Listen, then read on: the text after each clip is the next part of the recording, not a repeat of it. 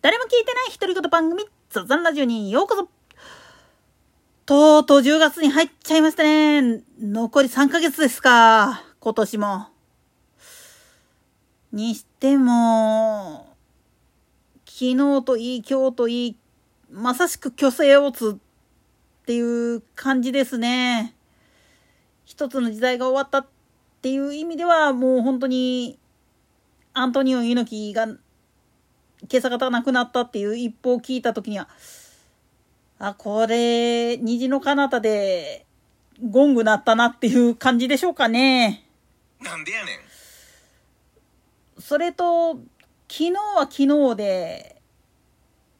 何してくれたんよっていうか、うん、早すぎますよっていうよりも、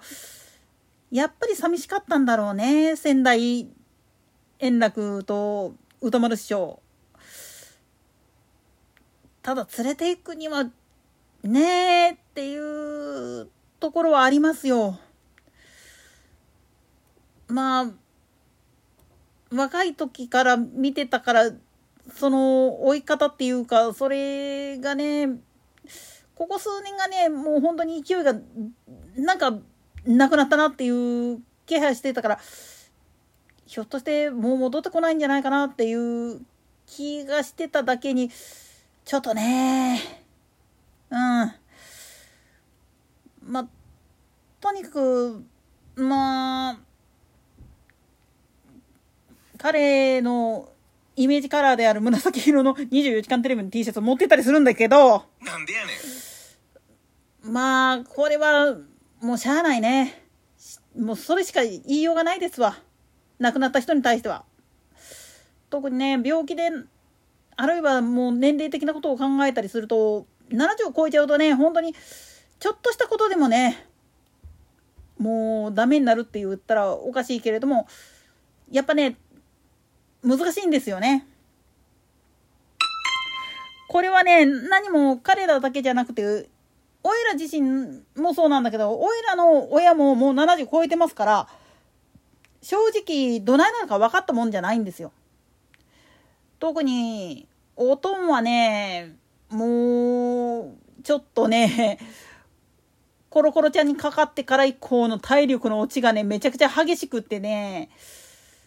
プラスしてちょっといわゆる認知が進んじゃってっていうとこがあってもう見るに耐えない状態なんですよ。おいら的に言ったら。おかんもおかんでそれなんやけどまあねあの体のあの頭の中は確かにちょっとうんっていうところはあるけど体が元気だったらねまだまだ大丈夫だろうなっていうのはあるしで自分でできることは自分でやらせておいた方が進まなくて済むんですよねああいうのって。自分でできなくなった時が一番怖いんですよ。認知症っていうのは実のとこ行っちゃうと。でもっと言ってしまうと自分が今どこにいるのかそしてなんでこれやってるんだろうっていうのが分かんなくなってしまったらもうおしまいなんですよね。ある意味本当の意味で監視が必要になる誰かサポートがいるっていう風になってくるんですよ。正直これは難しい問題なんですよね。本当に8090でもね元気シャキシャキな人っていうのがいるけどそういう人らっていうのは多少まあそれはあるかもしんないけれども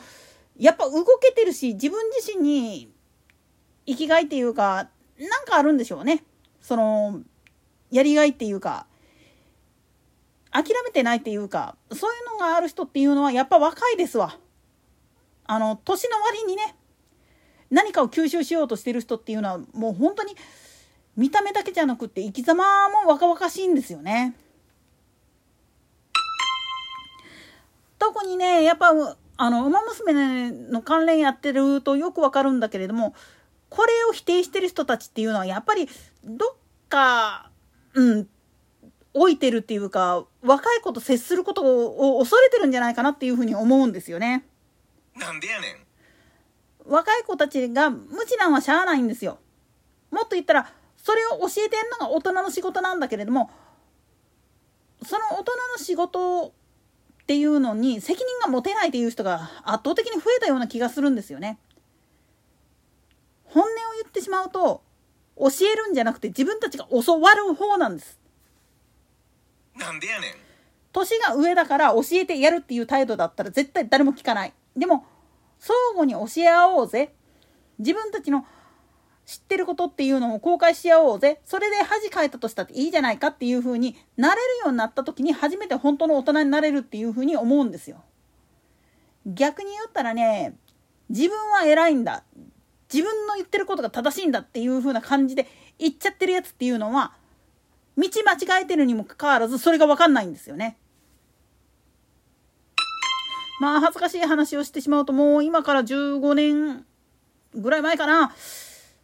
あの、台風が北海道来てた時の話なんだけど、道間違えたんですよね。なんでやねん。しかもね、あの、台風来てるから早めに苫小牧の方まで引き上げたいっていう大学生ね、もうバスが止まっちゃったからピックアップして送ろうっていう話になったんですよね。その時に一瞬乗っけてたんやけど、その時に道間違えたんですよ。ナビがへっぽくすぎて。なんでやねん。そのまま普通に道ストーンで降りやいいのに、どこ私走ってんのっていう状態になったから、ごめん、引っ返すわ。元の道戻った方が早いわって言って、戻って結局コートナッキを得たんですけどね。そういうもんなんですよ。若い子といて、あの、道知ってる人間がいてっていうふうに言ったかって、道知ってるがゆえに逆に言ったら間違えるっていうこともあるんです。だから、不安になった時は素直に戻る。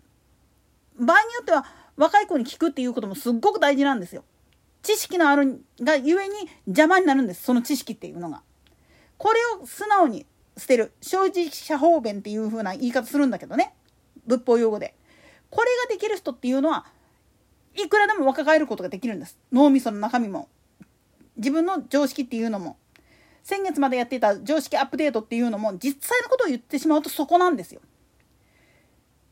古い知識古い慣習だけでいけるそう思っていると絶対にどっかで踏み間違えてしまうんですよね。老いるっていうことを恐れるばかりで